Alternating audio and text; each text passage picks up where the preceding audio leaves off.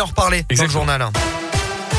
Et à la une de l'actualité, justement, c'est la rentrée scolaire aujourd'hui pour les écoliers de la région. Le protocole sanitaire est allégé, notamment donc dans l'académie de Clermont. Le nombre de tests demandés pour les élèves cas contact est ramené de 3 à 1 seul. Les attestations sur l'honneur sont également supprimées.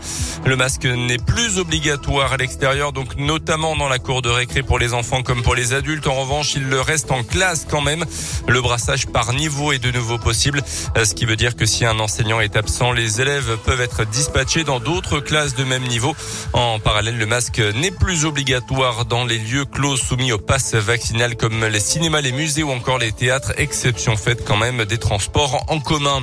J-41 avant le premier tour de l'élection présidentielle. Radio Scoop débute aujourd'hui sa série de portraits d'électeurs. On vous emmène à la rencontre de ceux qui vont glisser un bulletin dans l'urne le haut mois d'avril. Certains savent déjà pour qui ils vont voter, d'autres non, mais tous ont en tête en tout cas des priorités pour les années à venir et s'intéresse donc à cette campagne électorale. Ce matin, on vous présente Philippe, danseur et directeur d'une école de danse dans la région. Marqué par les restrictions sanitaires, Philippe regrette aussi la politique jugée trop libérale d'Emmanuel Macron entre la suppression de l'ISF et la baisse des APL. Au-delà du fond, la forme lui a aussi posé problème. Un président, il rassemble, il pense un peu à tout le monde et peut-être pas à son parti ou à ses partisans ou ses puissants, etc. Un manque d'écoute, même une attitude. Euh, on se souvient, euh, les Gaulois réfractaires, j'ai envie d'emmerder les non-vaccinés. On parle pas comme ça aux gens, je pense. Comme à chaque élection, il ira voter avec conviction au premier tour plutôt en faveur de Yannick Jadot. L'engagement écologique, c'est important. C'est vrai que ça serait pas mal de laisser la chance aux écologistes. Peu importe qu'il ait des chances d'être président, c'est qu'est-ce qui me semble être une priorité du moment. Je suis assez sensible à ça. J'ai des enfants. En tant que parent, ça fait peur. Autre priorité pour lui, l'éducation. Pour la tout réformer dans l'école. Revenir à l'essentiel, donner du savoir, des projets de groupe,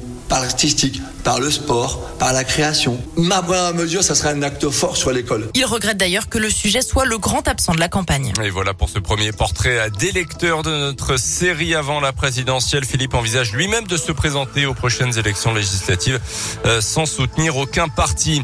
Le conflit en Ukraine, la France recommande à ses ressortissants de quitter sans délai la Biélorussie, un pays voisin dont le régime est l'allié de Vladimir Poutine. Même demande d'ailleurs pour les Français de passage en Russie. Une alerte au missile a été lancée hier soir à Kiev alors que la capitale de l'Ukraine sous couvre-feu et encerclée par les troupes russes est au beurre d'une catastrophe humanitaire selon le maire de la ville. Dans l'actu également, frayeur intense mais de courte durée. Heureusement, dans le Puy-de-Dôme, hier soir, deux enfants de 8 et 10 ans ont momentanément disparu à Chavard où un important dispositif de recherche a été immédiatement mis en place. De nombreux équipages de gendarmerie, mais aussi des habitants du village. Le frère et la sœur ont finalement été retrouvés sains et saufs quelques heures plus tard à Chape, le village d'à côté. Ils se seraient égarés dans l'obscurité. En foot, Clermont a fait match nul contre Bordeaux hier après-midi au Montpied. Un but partout. Les Girondins avaient ouvert le score avant une égalisation. Auvergnat Rachani à la 32e minute. Écoutez la réaction du coach auvergnat Pascal Gastien. On a joué pour gagner, c'est évident.